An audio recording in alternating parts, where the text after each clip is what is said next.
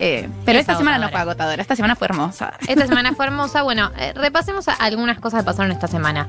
Yo sí me parece que pasaron muchos días, pero esta semana nos desayunamos con una protesta de, eh, de enfermeros, enfermeras, del personal de la salud, eh, que fue reprimida por la policía de la ciudad, por Ra- Horacio Rodríguez Larreta, lo cual es algo insólito con la cantidad de protestas que hubo en la ciudad de Buenos Aires en los últimos meses, eh, por causas mucho más chicas o incluso causas más diversas o poco claras. Esta era una causa recontra justa, que era que los consideren profesionales a enfermeros y enfermeras de la ciudad de Buenos Aires, en la categoría profesional, porque les pagan muy mal, eh, más que nada en la ciudad de Buenos Aires.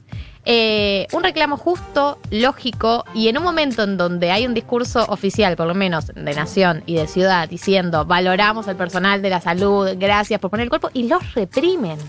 ¿no? Y además los reprimieron zarpadamente y tenemos que ver como que esos reclamos salariales son eh, totalmente estigmatizados, pero después vemos a un montón de gente con unos carteles que dicen 5G, Soros, no queremos... eh, choriblaneros, infectadura, que también cortan calles con muchísima virulencia, que atacan periodistas. O sea, hay como un desborde tremendo de estas manifestaciones que son bastante violentas y que el gobierno elige, eh, porque siempre es una elección y es una decisión política, no reprimir el gobierno de la ciudad. Así que sí, lamentabilísimo. Sí, eh, yo creo que hubo un paréntesis en, en este último año sobre el vínculo que tenemos con el macrismo en la ciudad, ¿no? Porque eh, por lo menos los que los que vivimos acá en Ciudad de Buenos Aires eh, tenés un vínculo durante este año más vinculado a la pandemia y no a otras cosas. Pero la realidad es que el gobierno de la de Buenos Aires tiene una tradición bastante larga en reprimir protestas y más que nada las que están relacionadas a salud pública, educación pública. O sea, son áreas de la gestión con la que no tienen un buen, un buen vínculo con, con los empleados del sector público o con los sindicatos del sector público. Y bueno, yo para mí fue como un recordatorio de, lo que ya sabemos y lo que ya hemos visto del el, el macrismo en la ciudad. Lo hemos visto mucho con Mauricio Macri, pero bueno, con Horacio Rodríguez Larreta también. Eso pasó esta semana. No sé, parece que pasaron muchos días y muchas semanas, pero no. Esta semana también tuvimos el anuncio del presupuesto que realizó Martín Guzmán y el Sarasa Gate. ¿No, Marto? El Sarasagate, me encanta hashtag Sarasagate. Sí, que aparte, si uno ve el video, entiende mejor el concepto de que estaba esperando a tener una presentación y dijo, ahora voy a decir Sarasa o algo así, pero bueno, en las redes lo mataron al pobre Martín. Yo ahí tengo como una, una doble sensación. Por un lado digo, o sea, era obvio que, que no lo estaba diciendo tipo voy a zarasear en la exposición, sino claramente se refería a zarasear hasta que aparezca el PowerPoint. Pero por otro lado digo, bueno, o sea, Twitter y las redes viven de esos furcios. O sea, si bien era obvio que no, no estaba hablando de eso, tampoco se puede pedir a las redes que no se agarre de esas cosas porque nos agarramos de esas cosas siempre que podemos. Obvio, sí, y fue divertido aparte. Fue muy Sí, voy a divertido. Está bien. Nos dio mucha pena con Martín Guzmán, que es el, el robot eh, de la Tengo, economía. tengo emociones. Tengo emociones, claro, y que, te- que le haya salido justo a él. eh, quiero decir que yo soy muy fan de la palabra y el concepto Sarasa, eh, que lo uso cada vez que puedo, y que en la provincia de Buenos Aires hay un municipio que se llama Sarasa. eh, y tengo Cada una foto debajo del cartel. Cada vez que sabes más cosas que yo de la Argentina me siento profundamente antinacionalista y muy poco patriótica. Bueno, el anuncio del presupuesto, o sea, ya sabíamos bastante, pero fue como el anuncio formal y explicativo, eh, que para mí tiene, un- bueno, una de las cosas eh, que ya sabemos es la reducción del déficit, que cómo lo vamos a hacer, Marto, no sé, vamos a intentarlo, vamos a poner toda la fuerza. No va a haber IFE y. ATP, ¿no? El año que viene. Claro, lo que dice el gobierno es que hubo mucho gasto este año relacionado con la pandemia y que por ende el año que viene, con la lógica de que no va a seguir la pandemia, ese gasto no va a estar. Entonces el déficit, que si se acuerdan que es, es tener menos ingresos que gasto. eh, Menos gasto que ingresos. Claro, no, déficit es menos. Bueno, pero lo que buscamos es tener menos gasto que ingreso, eso es lo que Claro. quise decir. Muy bien. Gracias. La, que la corrige al profesor y mal. Soy esa persona de la clase. Me pone muy nerviosa porque siento que nos estás escrutando, Marto. Como que estás todo el tiempo diciendo, chicas, yo dije esto ya en el glosario de economía. Se nota Gali criada en FSOC. Parece muy bien. Eh, sí, sí, sí. Soy, soy- no, yo no era de esas personas, no sé qué me pasó. eh, de las que interrumpen para decir un dato mal.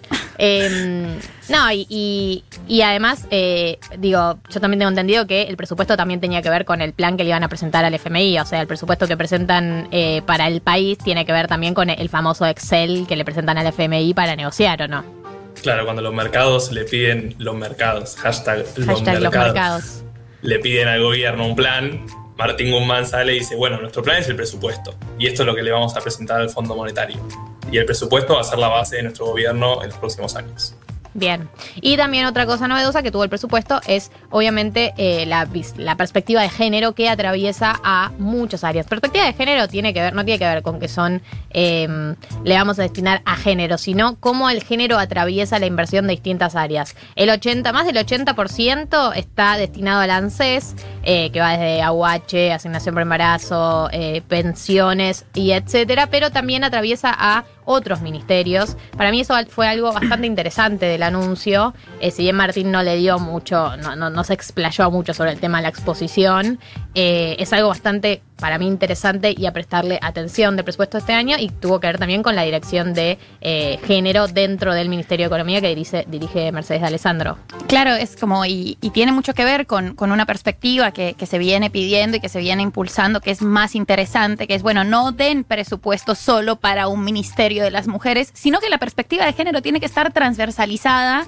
eh, a todas las, las categorías del presupuesto. O sea, siempre tenemos que pensar eh, con, desde esta perspectiva. Entonces, me parece que eso estuvo bastante interesante. También hubo un anuncio que, esta semana eh, anunciaron el programa Acompañar, eh, que a, a mí me parece algo bastante como novedoso en la perspectiva del tratamiento de mujeres que atraviesan situaciones de violencia y es un programa que tiene como objetivo darles a estas mujeres que pasan por situaciones de violencia eh, un destinarles un presupuesto justamente partiendo de la base de que si se mejoran las condiciones materiales de las mujeres eh, que están en situaciones de violencia, se puede fortalecer la autonomía.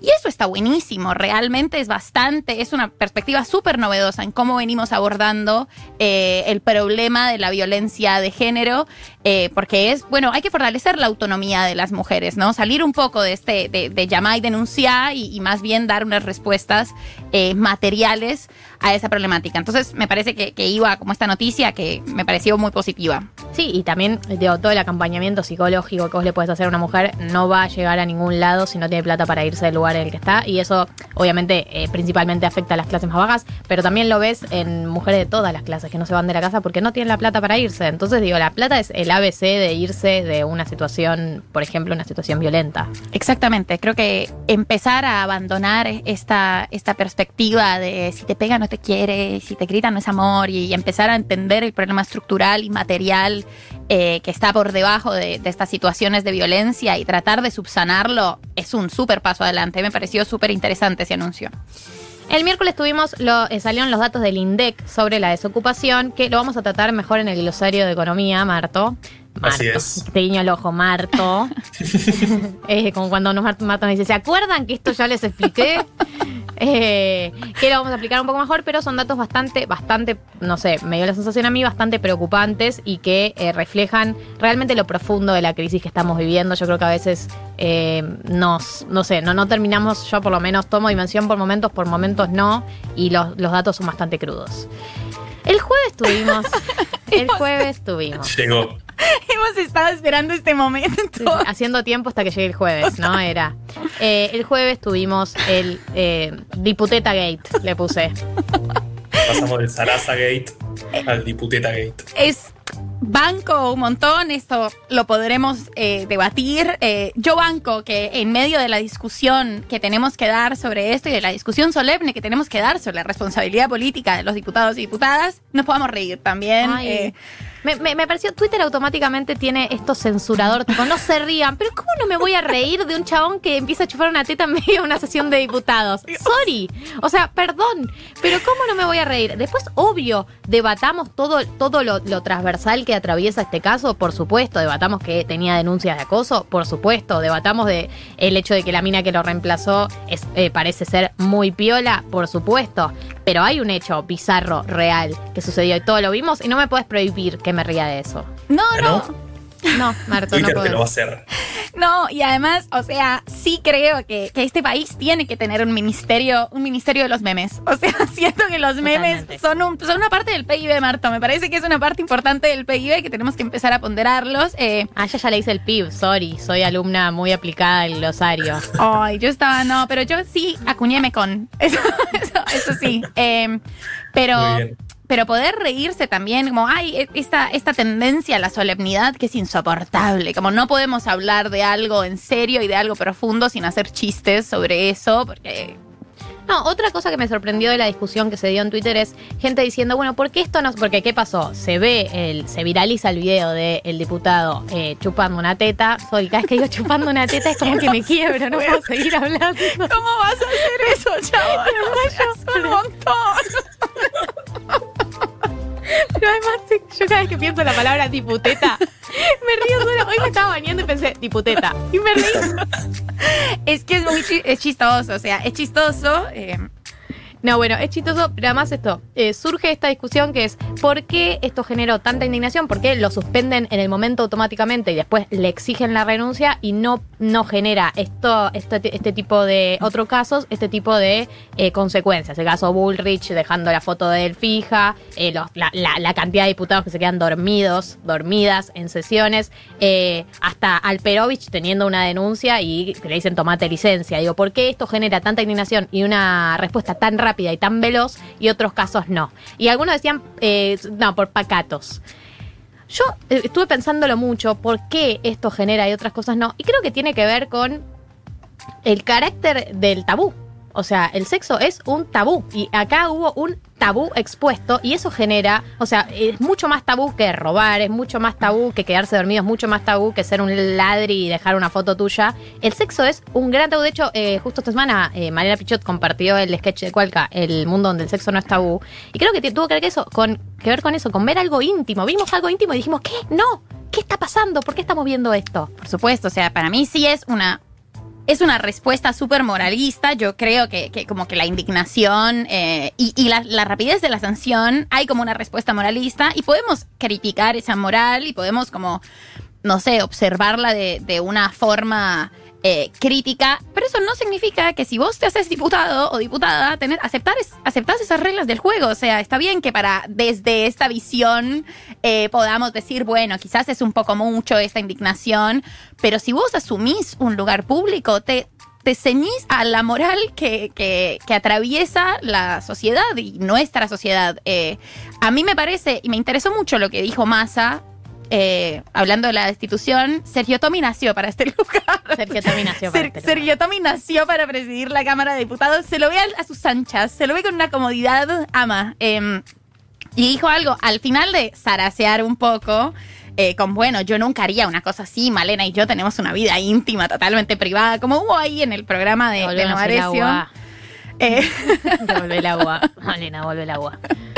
Pero, pero al final, cuando anunció la sanción, dijo, bueno, quiero que esto sirva como precedente para la virtualidad que va a regir las sesiones a partir de ahora y es no puedes estar chupándole una teta a tu compañera en la sesión, pero tampoco durmiendo, pero tampoco puedes estar jugando al Candy Crush. O sea, somos funcionarios y funcionarias eh, y tenemos una responsabilidad política que es sagrada, como usó ese término de la sesión es sagrada. eh, porque lo que hizo Esteban Bullrich a mí me parece gravísimo, o sea, Por suplantación de identidad.